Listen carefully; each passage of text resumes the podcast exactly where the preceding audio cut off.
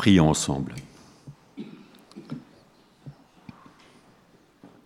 Père, ce matin, nous venons encore devant toi, avec cette espérance de ta présence, aussi cette attente, Seigneur, de ce que tu veux nous dire, et que ta parole soit puissante, Seigneur, pour opérer dans nos cœurs des transformations.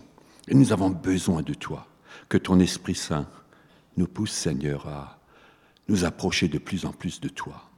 Et que cette parole que tu veux nous annoncer, Seigneur, soit un éclairage, que nous ayons de nouvelles pistes pour notre quotidien. Amen.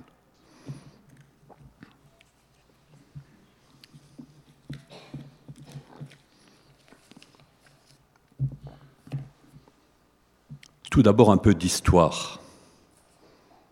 Israël vient de sortir d'Égypte. Vous vous rendez compte, il y a un peuple de 600 000 hommes sans les enfants.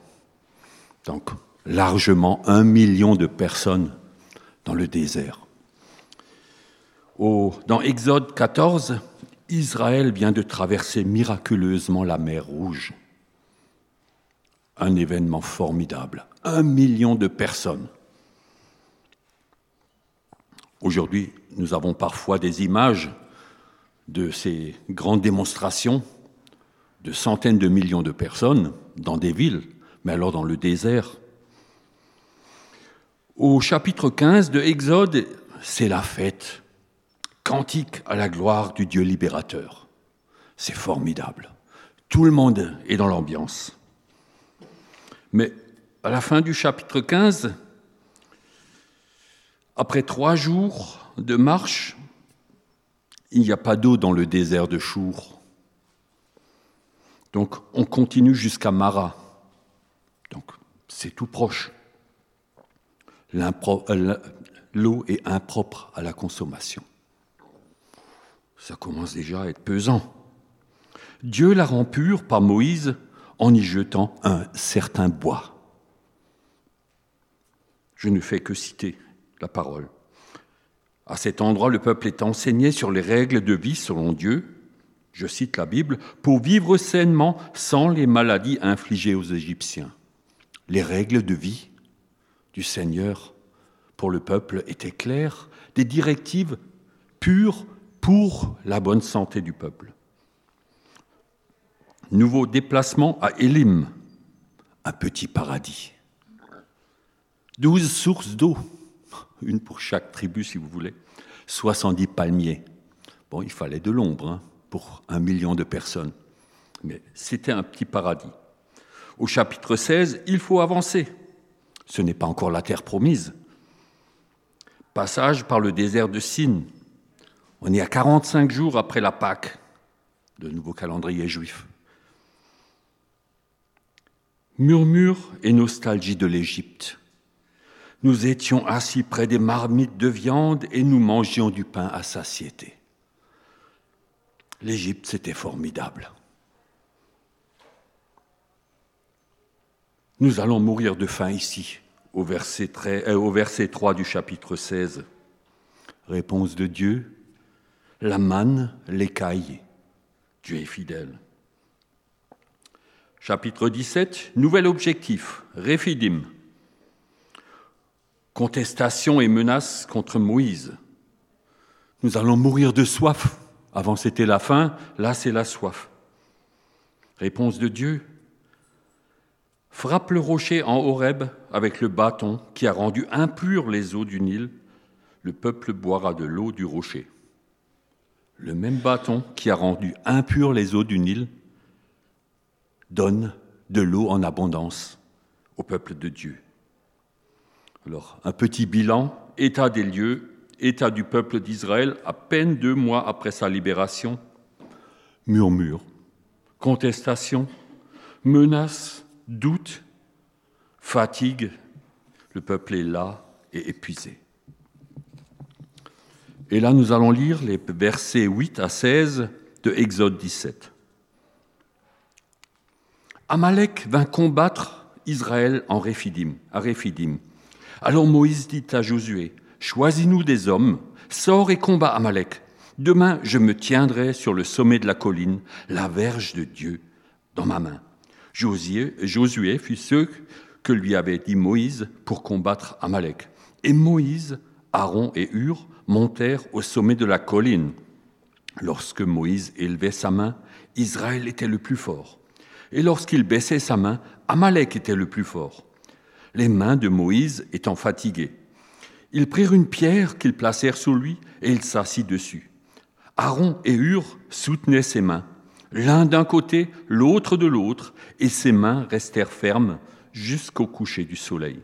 Et Josué vaincu Amalek et son peuple au tranchant euh, de l'épée. L'Éternel dit à Moïse, Écris cela dans le livre pour que le souvenir s'en conserve, et déclare à Josué que j'effacerai la mémoire d'Amalek de dessous les cieux. Moïse bâtit un autel et lui donna pour nom L'Éternel ma bannière. Il dit, Parce que la main a été levée sur le trône de l'Éternel, il y aura guerre de l'Éternel contre Amalek de génération en génération. Amalek apparaît tout à coup. Qui était-il? Amalek était le petit-fils d'Ésaü. C'est dans les chronologies, on peut lire ça. Ce peuple, un lointain, cousin d'Israël. Durant 400 ans, Amalek n'avait plus à euh, cohabiter avec Israël. Israël était en Égypte. À la nouvelle de la sortie d'Égypte, ils ont dû se dire Débarrassons-nous d'Israël une fois pour toutes. Et dans Deutéronome 25, le verset 17, il nous est dit, 17 à 19, Souviens-toi de ce que te fit Amalek pendant la route, lors de votre sortie d'Égypte, comment il te rencontra dans le chemin, et sans aucune crainte de Dieu tomba sur toi par derrière, sur tous ceux qui se traînaient les derniers, pendant que tu étais las et épuisé toi-même lorsque l'Éternel ton Dieu, après t'avoir délivré de tous tes ennemis qui t'entourent, t'accordera du repos dans le pays que l'Éternel ton Dieu te donne en héritage et en propriété. Tu effaceras la mémoire d'Amalek de dessous les cieux. Ne l'oublie point. Ça, c'est Moïse qui donne les dernières directives. Et quand Israël était installé, qui a eu cette mission qui a été définie ici? C'est le roi Saül c'est Amalek qu'il fallait. C'était une ville, le peuple de Amalek était dans une ville et Saül a été envoyé par le prophète et lui a dit, Samuel lui a dit, tu extermines toute cette peuplade. Et Saül a exterminé le peuple, a exterminé ceux qui étaient chétifs, il a gardé, il a conservé le roi, et c'était son point de chute. C'est là qu'il a chuté, il n'a pas obéi à Dieu jusqu'au bout. Ça, c'est pour l'histoire. Israël s'attendait à devoir se battre pour conquérir la terre promise, mais pas ici. Et surtout pas contre des descendants d'Abraham et d'Isaac. Vous vous rendez compte? Et comme nous l'avons entendu, ils ont commencé par les traînards. Amalek est tombé sur ceux qui étaient épuisés, qui, qui, qui étaient déjà abattus. Moïse organise la riposte. C'est la première fois que nous découvrons Josué. Certainement, il avait la confiance de Moïse, une attitude de foi, d'obéissance. Je ne pense pas qu'il était du côté des murmures, mais plutôt un serviteur loyal de Dieu. Choisis-nous des hommes, nous l'avons lu, et tu iras au combat, et moi, je me tiendrai au sommet de la colline, la verge de Dieu à la main. Le combat est engagé, la troupe de Josué se bat de toutes ses forces. Il a choisi quelques vaillants hommes. Amalek est très fort. Selon sa promesse, Moïse lève sa main armée de la verge. C'est cette verge, ce bâton qui avait fait la différence contre les magiciens d'Égypte, vous vous souvenez? On aurait pu avoir peur, des magiciens quand ils transformaient leur bâton aussi en serpent et ainsi de suite. Mais c'est le serpent de Moïse ou d'Aaron qui a mangé, qui a avalé les serpents des magiciens d'Égypte. Et chaque fois que les magiciens voulaient singer un miracle de Dieu, le bâton de Dieu avait la victoire. Israël triomphe tant que la verge est élevée. Dès que Moïse baisse la garde, c'est Amalek qui reprend le dessus. Seul, Moïse sent la fatigue le gagner. Vous avez déjà essayé d'élever les mains un peu plus longtemps que d'habitude. Hein?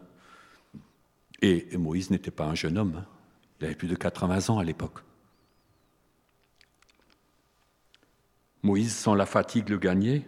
Aaron et Hur, qui jusqu'à présent étaient plutôt spectateurs, rejoignent maintenant Moïse dans le combat. Ils soutiennent Moïse en plaçant sous lui une pierre solide, afin qu'il puisse s'y adosser ou s'y asseoir. Avec cette assise solide que nous pouvons comparer à Christ, Moïse pouvait se concentrer sereinement sur sa mission, lever les mains, intercéder pour ces hommes qui luttaient pour la liberté d'Israël. Et Aaron et Hur soutenaient les bras, les mains de Moïse, chacun d'un côté. Donc si nous regardons cela, eux non plus, ils ne pouvaient pas rester toute la journée les bras en l'air pour soutenir. Il fallait qu'ils soient à la même hauteur que Moïse, donc installés comme lui sur le rocher. Comme ça, on peut soutenir les mains du, du collègue pour étayer.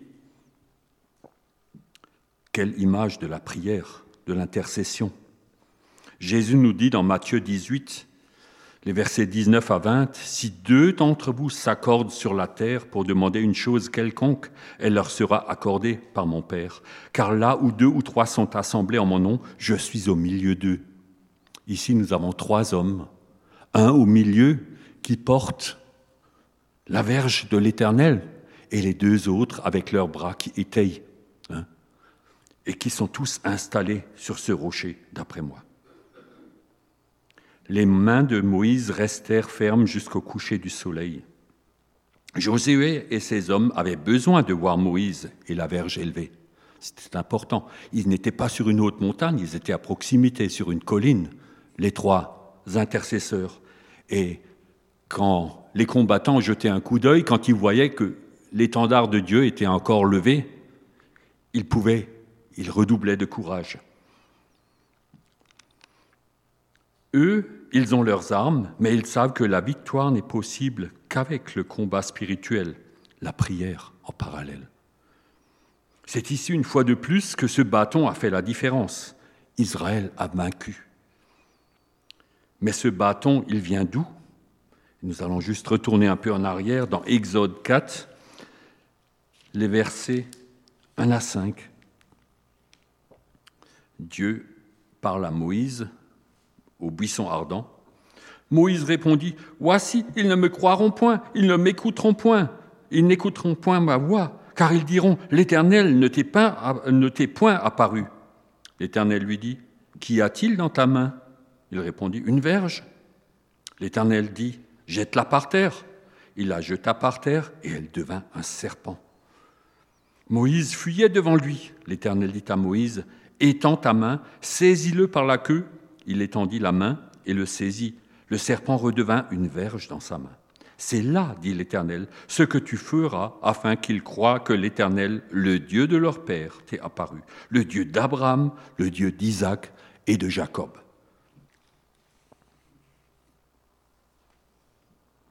Amalek voulait barrer la route vers Canaan ce premier obstacle est levé. Ceux qui, comme Josué et ses hommes, se confient en l'Éternel renouvellent leur force, et ceux qui prient aussi. Où en est le peuple de Dieu d'Europe, de l'Ouest, dans sa marche avec le Seigneur? Venons-en un peu à aujourd'hui.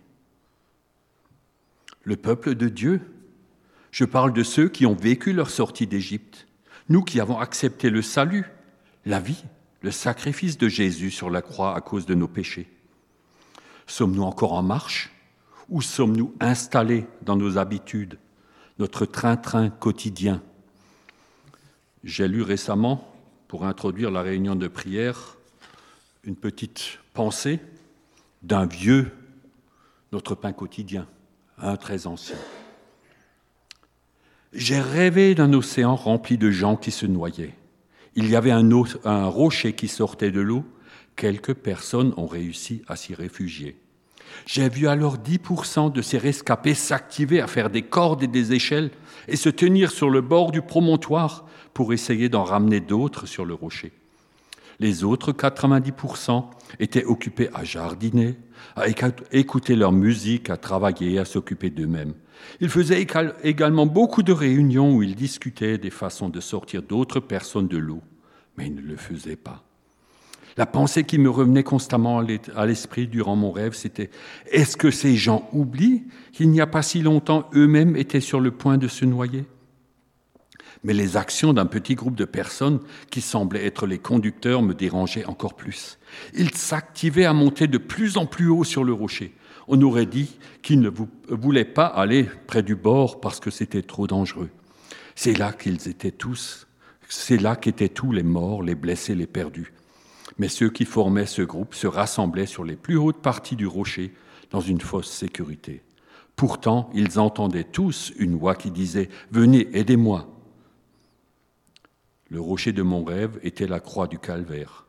La voix qu'on entendait était celle de Jésus-Christ qui nous appelle tous à l'aider. Une seule question compte. Allons-nous répondre à son appel? Allons-nous être différents? Allons-nous écouter la voix et prendre le risque de parler pour en sauver d'autres? Si vous êtes prêt à répondre oui, faites cette prière maintenant. Seigneur, fais de moi ton serviteur obéissant. J'ai eu tort de me taire. Chaque jour, à chaque moment, je veux faire l'effort de te présenter à d'autres. Et rappelez-vous, la réussite, ce n'est pas d'amener quelqu'un à Christ, la réussite, c'est de vivre une vie chrétienne, d'annoncer l'Évangile et de compter sur Dieu pour les résultats. C'est une image un peu décapante, n'est-ce pas? De l'Église, peut-être choquante, mais elle pose les bonnes questions. Où sommes-nous sur ce rocher? Nous sommes un peuple souvent fatigué, épuisés, murmurant, contestant, doutant comme nos contemporains, qui n'ont pas la vision de la vie éternelle. La majorité d'entre nous n'a pas la crainte de mourir de faim, de soif comme Israël à l'époque. Mais la nostalgie de l'Égypte, les plaisirs proposés par le monde nous font si souvent oublier le prix payé pour mon péché. Les bénédictions, les, les promesses qui sont à notre disposition, que notre Papa céleste veut encore déverser sur ses fils, ses filles et sur son Église. À l'image de notre siècle, sommes-nous des enfants gâtés à outrance, sans limite, ou sommes-nous des serviteurs du Créateur et rédempteurs du monde? Il y aura toujours un Amalek sur notre route. Oh, Actuellement, pas avec des épées, des fusils, des canons. En tout cas, pas chez nous. Je le vois plutôt comme un séducteur jovial qui nous propose ses plaisirs charnels. N'est-ce pas l'une des armes actuelles pour démotiver l'Église? Bien sûr, notre ennemi a toujours le même objectif.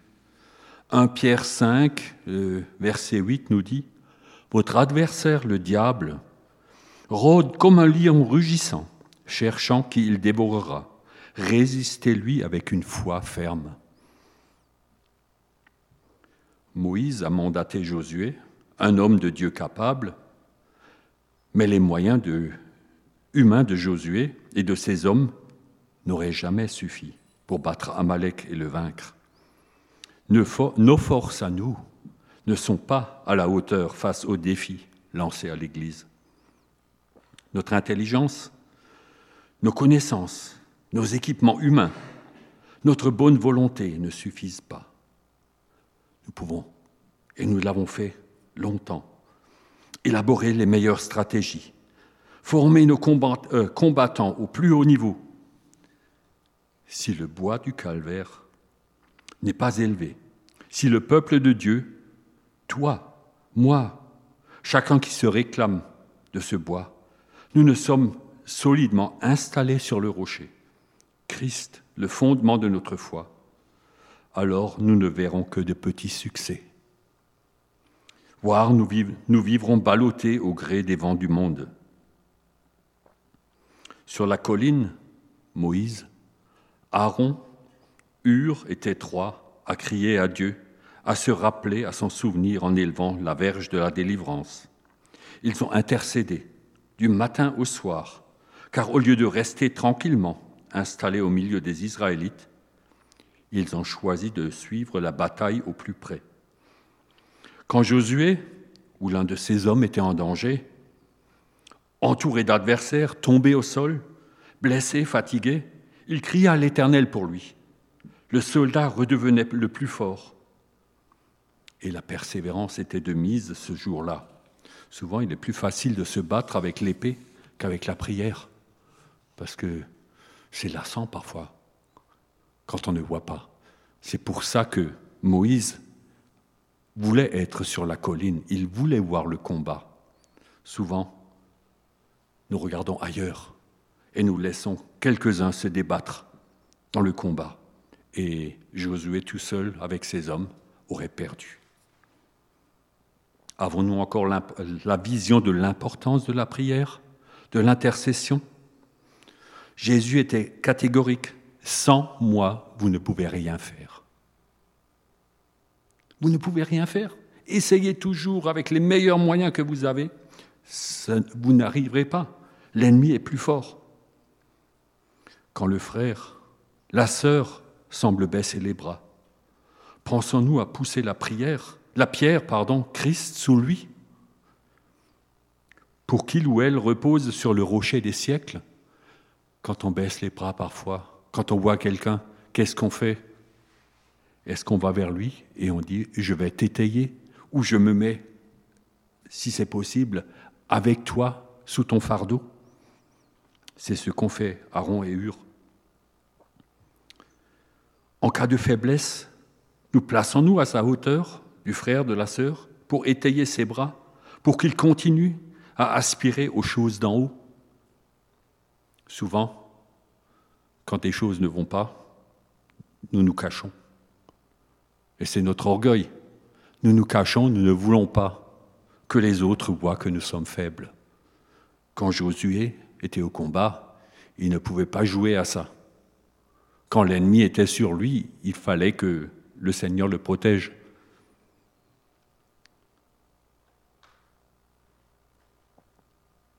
Le combat durera tant que nous serons dans nos corps terrestres. Ça aussi, c'est une idée que nous avons parfois, demain ça ira mieux, et puis tout va baigner.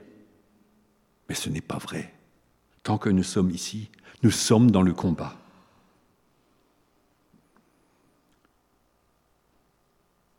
Dans 1 Thessaloniciens 5, le verset 17 dit Priez sans cesse. Et surtout, quand vous êtes dans la détresse, priez sans cesse.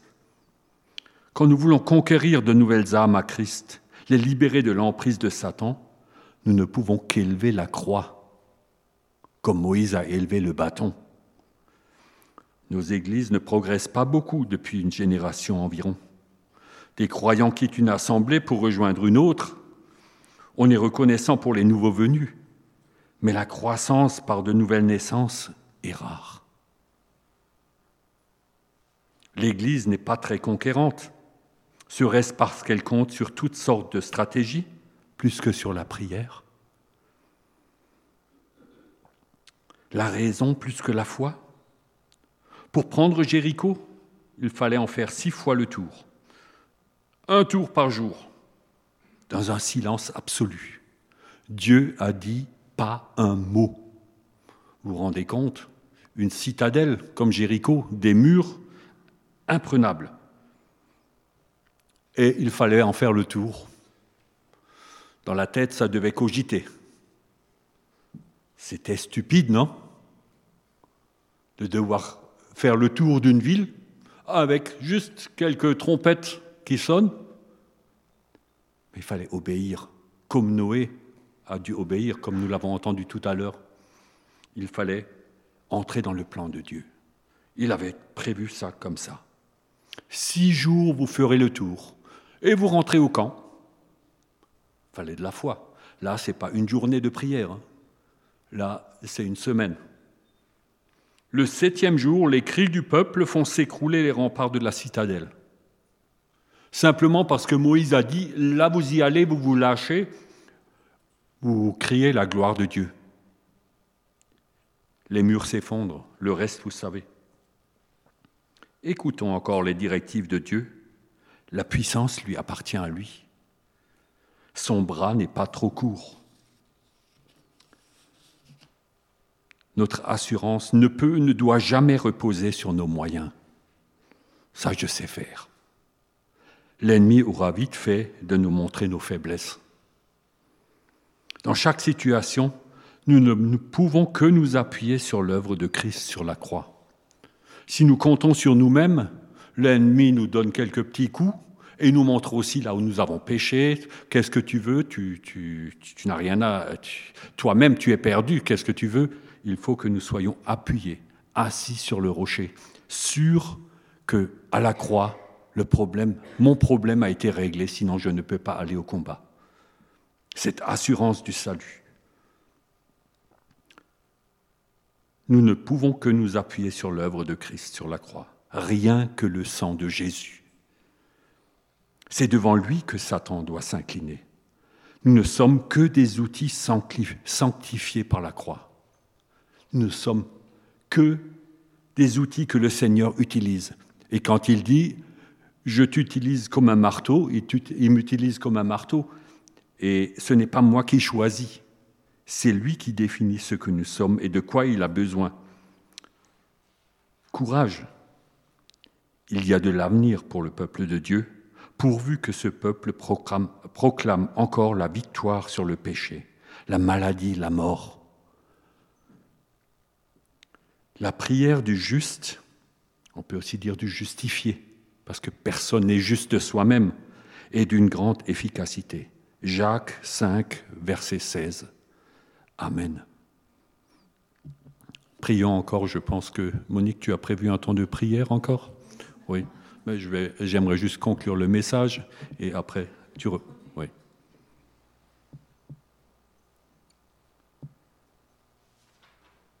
Père, ce matin, tu nous as rappelé que sans toi, tous nos efforts sont vains, que sans le sang de Jésus, nous sommes perdus au milieu d'une génération perdue. Seigneur, et tu nous as montré le salut, tu nous as laissé entrer auprès de toi. Tu as déchiré le voile dans le temple pour que nous puissions entrer dans ta présence. Et souvent, nous oublions, Seigneur, ce jour où nous sommes nés de nouveau, euh, de nouveau pour une œuvre préparée d'avance par toi-même. Que notre assemblée, Seigneur, ensemble, nous nous, levions, que nous croyons encore, Seigneur, en la puissance de la croix, comme Moïse a cru à la puissance de, ce bâton. Seigneur, viens à notre secours et reste dans nos cœurs par ton Esprit Saint. Dirige aussi chacun d'entre nous maintenant pour cette prière en commun et que, Seigneur, nos bouches soient libérées, que nos cœurs s'ouvrent à toi nous sommes égaux les uns des autres devant ta face. Amen.